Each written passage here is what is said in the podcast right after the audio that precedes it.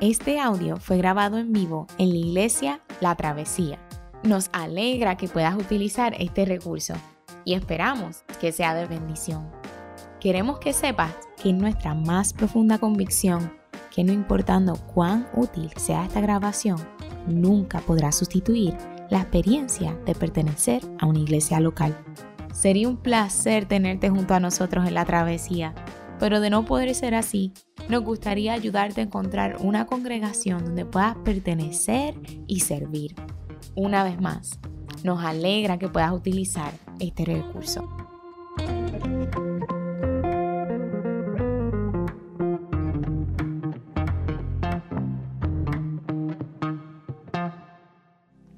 Buenos días, soy Ronnie García. Hace 10 años mi esposa y yo nos mudamos a Puerto Rico. Teníamos o tenemos cuatro hijos, tres de ellos estaban en Pampers todavía. Y por su gracia, Dios nos usó para plantar la iglesia La Travesía. Y hoy es mi último sermón como pastor de esta iglesia maravillosa. Este verano como iglesia hemos estado estudiando los salmos, así que si te conectaste esperando aprender sobre los salmos, ah, lamento decepcionarte. Hoy voy a hacer una pausa en la serie de los salmos. De hecho, algunos dirían que esto que voy a hacer hoy en realidad no es un sermón Tal vez son solo mis palabras de despedida a una congregación que amo tanto. Quizás la mejor manera de describir esta charla es esta. Es un testimonio de la gracia de Dios. Es mi intento de dar testimonio de la bondad de Dios hacia mí y hacia mi familia. Y lo que pronto van a descubrir de mi historia es lo siguiente.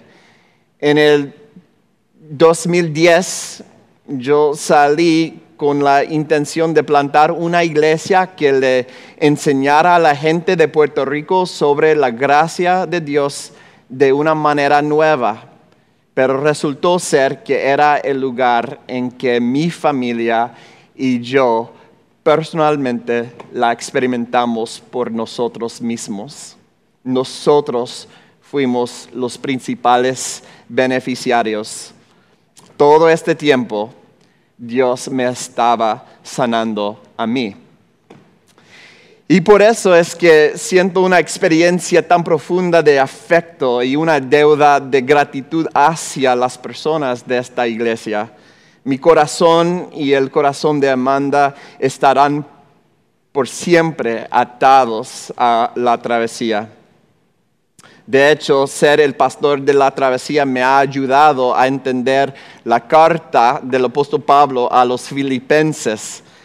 La iglesia en Filipos era sumamente especial para Pablo. ¿Y saben por qué? Porque fue la primera iglesia que Pablo plantó en Europa. Algunos dirían que allí Pablo maduró como ministro. Y cuando uno lee su carta a los filipenses, está rebosando de alegría y cariño y gratitud. Vamos a leer una pequeña porción de Filipenses capítulo 1.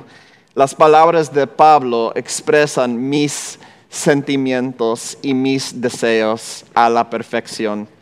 Así que reverentemente, por favor, escuchen las palabras que se encuentran, de, las palabras de Dios que se encuentran en Filipenses capítulo 1, de 3 a 7. Pablo dice, doy gracias a mi Dios cada vez que me acuerdo de ustedes. En todas mis oraciones por todos ustedes, siempre oro con alegría porque han, han participado en el Evangelio desde el primer día hasta ahora. Estoy convencido de esto. El que comenzó tan buena obra en ustedes la irá perfeccionando hasta el día de Cristo Jesús. Es justo que yo piense así de todos ustedes porque los llevo en el corazón. Pues ya sé que me encuentre preso defendiendo, confirmando el Evangelio. Todos ustedes participan conmigo de la gracia de Dios que Dios me ha dado. Amén y amén. Wow, ya, las lágrimas ya comenzaron. Um, ¿Alguna vez te has detenido y al mirar a tu alrededor de momento te preguntas, ¿cómo, cómo llegué aquí? Y pues para responder esa pregunta hay que contar una historia. Por ejemplo, ¿cómo fue que el apóstol Pablo, un judío ferviente que vivía en Palestina y odiaba a los cristianos, acabó en Grecia plantando iglesias? ¿Cómo pasó eso? Pues la historia de Pablo empieza en una carretera a Damasco donde el Jesucristo resucitado tuvo un encuentro con él. Me encanta pensar en la historia de Pablo porque me hace preguntarme algo parecido. ¿Cómo fue que un muchacho mexicano de Houston, Texas, que no habla español, acabó en San Juan, Puerto Rico, plantando una iglesia? Pues para responder esa pregunta tengo que contar una historia. Los padres de mi papá emigraron de México a Texas y cuando él tenía 23 años, mi papá, él fue a Monterrey, México a visitar sus tías y tíos y conoció a mi mamá. Cuando se casaron, ella se mudó a Texas. Mi mamá no sabía nada de inglés. Casi inmediatamente mis padres empezaron a tener hijos. Yo fui el tercero. Mis padres querían proveernos la mejor educación y el ambiente más seguro que pudieron. Así que se mudaron de todos los barrios mexicanos a un área, área que era predominantemente blanca. Nunca lo dijimos en voz alta, pero sentíamos mucha presión de asimilarnos a la cultura estadounidense. Aunque el inglés de mi mamá era limitado, todos en la casa hablábamos en inglés. Parecía la mejor manera de sobreponernos a nuestras raíces humildes yo creía que si me esforzaba lo suficiente, si lograba salir súper bien en las clases de la escuela, podría tener una vida mucho más próspera que la de mis padres. Pero tenía que asegurarme de encajar en el sistema. Mi inglés tenía que ser perfecto. ¿Y saben cuál es el problema? Es que funcionó. Pero eso vino con un costo alto. Perdí la conexión con mi trasfondo mexicano porque no hablaba español y a la vez nunca pude asimilarme completamente a la cultura de los blancos por el color de mi piel. Mi familia mexicana me, veía como un gringo y mis amigos blancos me veían como mexicano. Al sol de hoy, el hecho de que hablo el español con un acento tan marcado es como una cicatriz en mi alma, en mi alma, un recordatorio doloroso. Me sentía sin hogar. ¿Quién es mi gente? ¿Alguien me va, me va a aceptar? Mi sed de aceptación se manifestó en mi desempeño. Sobresalí en los deportes y en el ámbito académico. Con cada elogio y cada premio que recibía, me preguntaba, ¿ahora me acepta? Nunca fue suficiente. Hasta que un día escuché el Evangelio. Jesús me encontró en mi camino a Damasco Ahora, por mi trasfondo católico, yo sabía que Jesús había muerto para quitar el pecado. Pero eso más bien me hacía sentir culpable. De hecho, eso me ponía más presión de hacer las cosas bien. No respondía a mi pregunta, ¿soy aceptado? En realidad lo empeoraba. Pero cuando escuché el Evangelio completo, me di cuenta de que Jesús no solo me quitó el pecado, sino que me regaló su justicia, su perfección. O sea, llenó la cuenta, no solo quitar la deuda. ¿Y saben lo que significa eso? Que cuando el Padre me mira, me acepta por completo. Soy 100% aceptado, por fin. Ustedes saben que muchas veces cuando hablo del Evangelio se me quieren salir las lágrimas y es por esto la aceptación que nunca encontré en mi trasfondo mexicano ni en el contexto de los blancos, ahora la tenía en Cristo. Finalmente encontré descanso para mi alma. Este descanso fue real y fue profundo, pero a un nivel terrenal todavía anhelaba saber, que yo tenía a mi gente. Pues seguimos la historia y pasamos ahora a mis años de seminario cuando um, estaba por terminar mis estudios en el Covenant Seminary, un señor mayor de una iglesia eh, prestigiosa en Birmingham, Alabama, se me acercó y me preguntó si yo estaría dispuesto a plantar la, la primera iglesia PCA en Puerto Rico. En ese momento, Amanda y yo no sabíamos mucho sobre Puerto Rico. Nos pasmamos cuando nos enteramos que la cocina puertorriqueña no incluye las tortillas y el pique, pero aún así rápidamente nos enamoramos de esta isla. En el 2010 nos mudamos a Puerto Rico y decidimos criar nuestra familia aquí. Y así la travesía empezó en la sala de una casa en Trujillo Alto. Mis cuatro hijos eran la mitad de la congregación. El predicador hablaba español como un niño de primer grado. Fue humillante y cometí muchos errores. Y no solo con el idioma, sino también con el liderazgo. Muchas veces fue doloroso pero estoy convencido de que mi humillación fue lo que creó un ambiente tan diferente. La gente me suele preguntar, ¿cómo lo hiciste? ¿Cómo hiciste crecer la iglesia? Y les respondo, no tengo idea. Yo solo quería amigos y familia y Dios los proveyó. Miren, la travesía siempre fue más que una iglesia para los García. Nosotros no tenemos ni un solo pariente en esta isla. Así que para mis hijos, ustedes son sus tías y sus tíos y sus primos. Año tras año, ustedes nos invitaron a sus casas.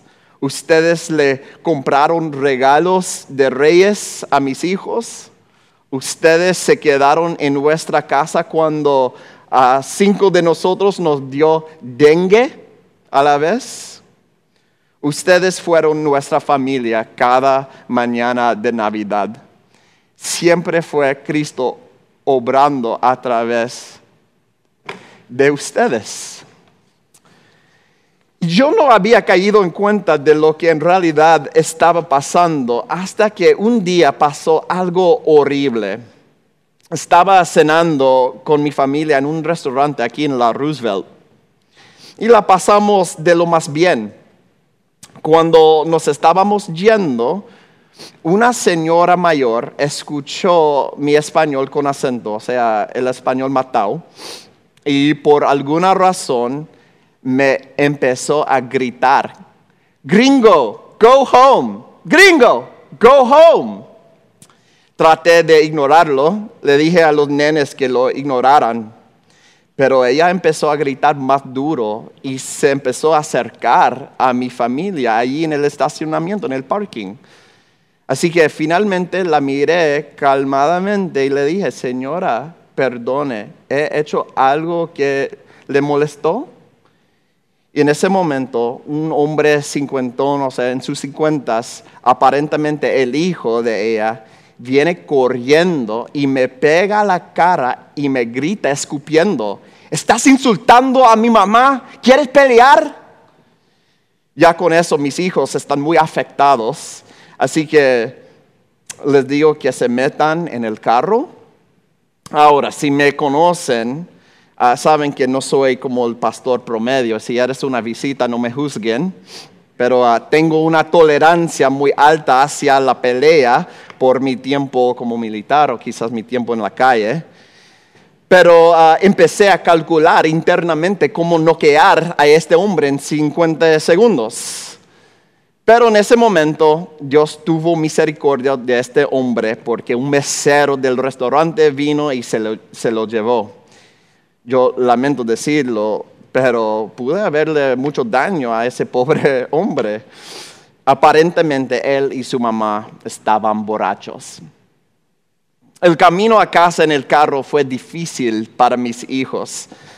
Mis nenas que no tienen ningún recuerdo de vivir en otro lugar que no sea Puerto Rico, me preguntaron, papi, ¿por qué nos dijeron eso? ¿Por qué nos mandaron a irnos a casa, o sea, salir de Puerto Rico. Esa noche yo recosté mi cabeza en la almohada y el Espíritu me habló. Me dijo, Ronnie, no le hagas caso a las mentiras. Él está mal, tú ya estás en casa. Esta es tu gente. Cerré los ojos y me dormí. Hacía años que no dormía tan bien como esa noche. El Señor no me debe nada. Él ya me ha dado una salvación que no merezco. Ha sido tan generoso conmigo y con mi familia, pero esa noche me dio un regalo adicional. Me recordó que soy aceptado Puerto Rico le dio la bienvenida a mi familia. Aquí pertenecemos. Vine a Puerto Rico a predicar la gracia de una manera nueva, pero rápidamente aprendí que Puerto Rico no me necesitaba. Yo necesitaba a Puerto Rico. Yo necesitaba a la travesía para aprender sobre la gracia y la aceptación. Gracias. Así que ese es el trasfondo de lo que la travesía ha significado, para mí. Ahora quiero que prestemos um, atención al mensaje de la travesía. Esto es importante porque esas experiencias de mi historia se han manifestado orgánicamente en la cultura de nuestra iglesia. En otras palabras, esta iglesia tiene un mensaje. Aunque yo me voy, el mensaje no va a cambiar. Está engranado en el tejido mismo de nuestra identidad. Pues ¿cómo así? Recuerdo los viejos tiempos cuando acomodábamos las sillas en el club rotario y honestamente ni siquiera sabíamos si alguien iba a venir a la iglesia. No teníamos músicos, cantábamos usando videos de YouTube, era terrible, pero no tan terrible como mi predicación ahora. Esto es irónico porque antes de mudarme a Puerto Rico, recibí muchos halagos por mi predicación. A mí me encantaba predicar. Incluso me gané un premio de predicación en el seminario yo estaba seguro de que mi predicación era la herramienta que Dios quería usar en mí. Pero entonces el Señor me mandó a un lugar donde se me quitó el don. Mis talentos estaban neutralizados. Recuerdo una vez que un Señor me regañó. Amanda estaba al lado mío. Él miró el pelo rubio de Amanda y sus ojos verdes y luego miró mi piel trigueña y me dijo, ¿por qué tu esposa habla mejor español que tú? Te debería dar vergüenza. Pues no me daba vergüenza, pero el punto de él era legítimo. Mi español no es muy bueno y aún así se supone que predique el Evangelio y haga crecer una iglesia. Recuerdo haber clamado al Señor, Dios, ¿de qué sirvo yo? Hay tanta gente más talentosa que tú podrías usar para esta obra tan importante. Me siento tan débil. Esa misma noche estaba leyendo la segunda de Corintios capítulo 12 y me, me puse a llorar. Esto es lo que dice. Pero él me dijo, te basta con mi gracia, pues mi poder se perfecciona en la debilidad. Por lo tanto, gustosamente haré más bien alarde de mis debilidades, para que permanezca sobre mí el poder de Cristo. Por eso me regocijo en debilidades, insultos, privaciones, persecuciones y dificultades que sufro por Cristo porque cuando soy débil, entonces soy fuerte.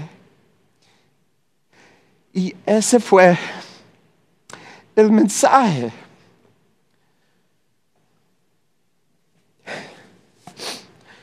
La gracia y la fuerza de Dios brilla más en nuestros momentos más débiles.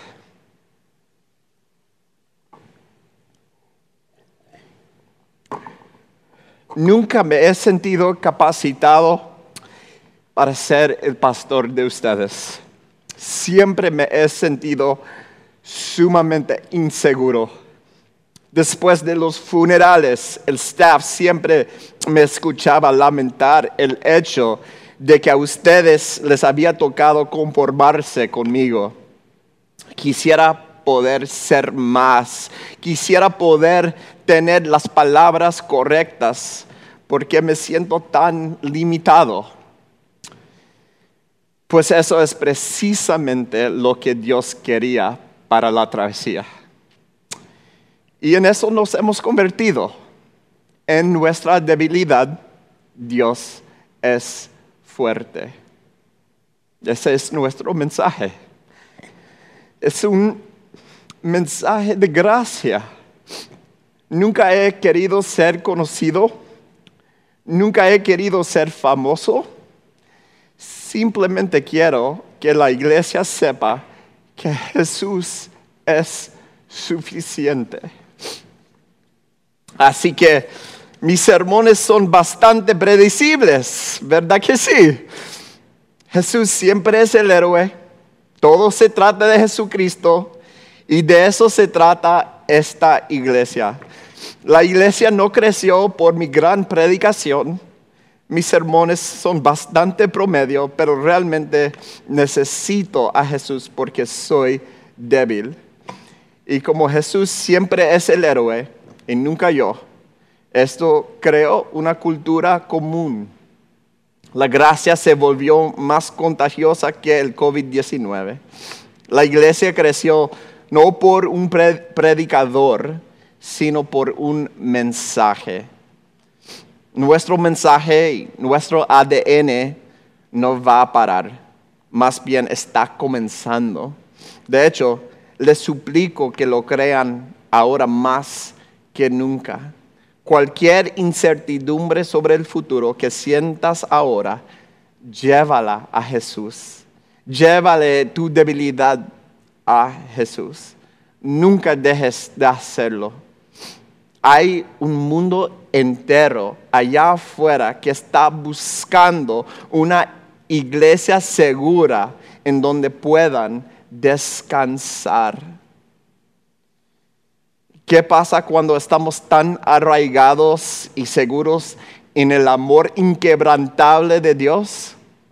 ¿Qué pasa cuando el amor de Dios por nosotros está basado en algo en su propio corazón y no en nuestro desempeño?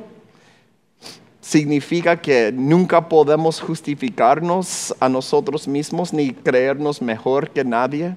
Significa que siempre tenemos ocasión de arrepentirnos de nuestros pecados primero. Significa que confesar nuestro quebranto es seguro significa que realmente creemos que Dios es fuerte en nuestra debilidad. Dios creció a una iglesia con predicación débil.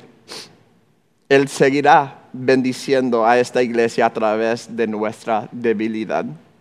No olviden nunca este mensaje nuestro corazón por la hospitalidad, nuestro corazón por la generosidad, nuestro llamado al arrepentimiento, nada de eso tendrá sentido a menos que esté arraigado en nuestra firme convicción de que Dios es generoso con nosotros, no porque lo merecemos, sino precisamente porque somos inútiles sin Él, somos débiles.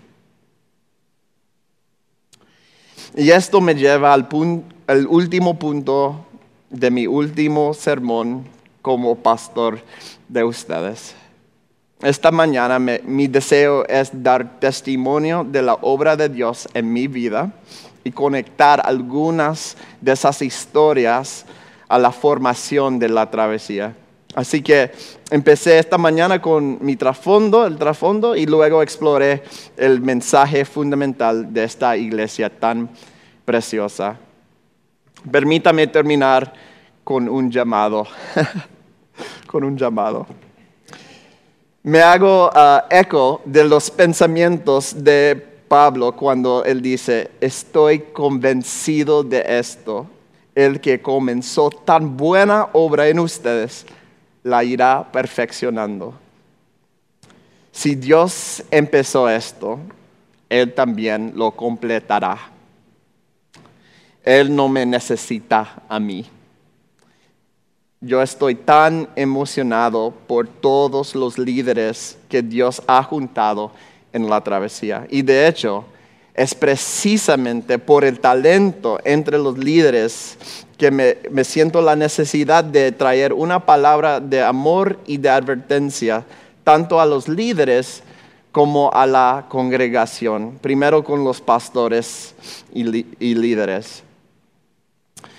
Hace años, en una ceremonia de graduación en el, seminario de Covenant, el orador estaba mirando a todos los jóvenes que estaban a punto de salir del campus para ser pastores muchos de ellos eran increíblemente talentosos y él lo sabía. Así que dijo, algunos de ustedes tienen muchos dones. Ustedes aspiran a lograr grandes cosas en el ministerio algún día. Que Dios tenga misericordia de ustedes. Luego de 12 años como pastor ordenado, entiendo perfectamente lo que él quiso decir. He visto ministros increíblemente talentosos lastimar a muchas personas y lastimarse ellos mismos. ¿Y saben por qué? Es porque nuestros corazones no están diseñados para recibir la gloria que está reservada solo para Dios. No importa cuánto éxito tengas, tienes que recordar con certeza inquebrantable que siempre fue la gracia de Dios obrando en ti. Solo Él recibe el crédito. En el Antiguo Testamento leemos que el rey Usías se convirtió en un, rey poderoso y exitoso, pero mientras más grande se hacía, más perdía de vista al Señor. El segundo de Crónicas, eh, capítulo 26, dice esto de Usías, escuchen, que su fama se extendió lejos porque fue ayudado maravillosamente hasta hacerse poderoso. Mas cuando ya era fuerte, su corazón se enalteció para su ruina. Estos versos dan miedo. ¿Y cómo le sucede esto a los pastores? Pues así, escuchen bien. Sucede cuando los pastores aman más el predicar el Evangelio que lo que, lo que aman el Evangelio mismo. Yamil, Coto, José Elias, escuchen bien. Nunca prediquen un mensaje que ustedes mismos no necesitan. Puerto Rico no necesita un pastor famoso, necesita hombres y mujeres que corran a Jesús en humildad. Ahora, si me permiten compartir una palabra de exhortación a la congregación, por favor recuerden a sus líderes, cuídenlos, tengan compasión de los líderes que Dios ha puesto sobre ustedes. Ellos les van a predicar la gracia.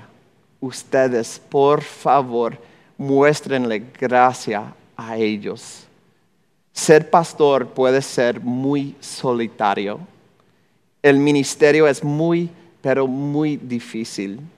Hay mucha presión de cumplir y de hacer y los pastores reciben mucha crítica, tantas opiniones sobre nuestros sermones.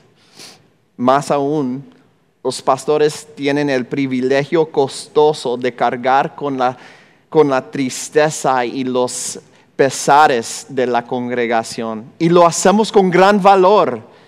Pero cuando tenemos nosotros problemas, hay muy pocas personas a las que podemos ir. Sean suaves, sean bondadosos. Además, hay muchas expectativas para los hijos de los pastores, que, a que sean perfectos y a las esposas de los pastores a que trabajen y sirvan gratuitamente. No estoy diciendo que pasemos por alto los problemas de nuestros pastores. Por supuesto que deben asegurarse de que sus líderes cumplan con un estándar. Por supuesto que si hay pecado, deben ayudarles gentilmente a verlo para que se puedan arrepentir por favor, asegúrense de que ellos reflejen amor, gozo, paz, bondad. Pero por favor, extiéndanles gracia.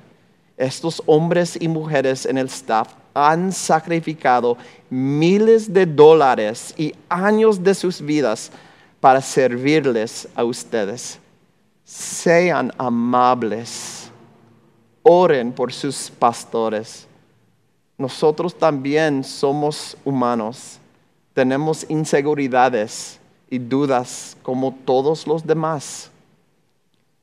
Por último, la iglesia, los pastores pueden ser de los mejores amigos que ustedes tengan. Pueden ser tremendos defensores de ustedes. Pero los pastores no son buenos héroes. Por favor, bájenlos del pedestal. A algunos de nosotros no nos gustan las alturas y preferimos tener nuestros pies en la tierra junto a ustedes. Somos personas rotas de camino a la redención junto con ustedes. Ok. Eso es todo lo que quiero decir. Gracias, Iglesia La Travesía, por hacernos su familia. Ustedes, ustedes han sido los instrumentos de gracia del Señor. Nosotros lo necesitamos a ustedes más de lo que ustedes nos necesitaron a nosotros. Ha sido nuestro gozo más grande adorar al Señor junto a ustedes. Es muy difícil despedirme, pero lo hago con un corazón lleno de esperanza. El Evangelio que nos unió es el mismo Evangelio que está guiando nuestras vidas de los García en una nueva dirección. Entonces, ¿por qué tengo esperanza? Porque es el mismo Evangelio el que nos promete que un día todos volveremos a adorar juntos en el nuevo cielo, en la nueva tierra. Con una mano nos tomamos la mano uno a otros y con la otra tomamos la mano herida de nuestro amado Salvador en un hermoso reencuentro de adoración. Los guardo siempre en mi corazón. Amén. Amén. Tomen un momento de um, pensar en cómo el Señor quiere obrar en ti nuevamente. Gracias por el privilegio de ser su pastor.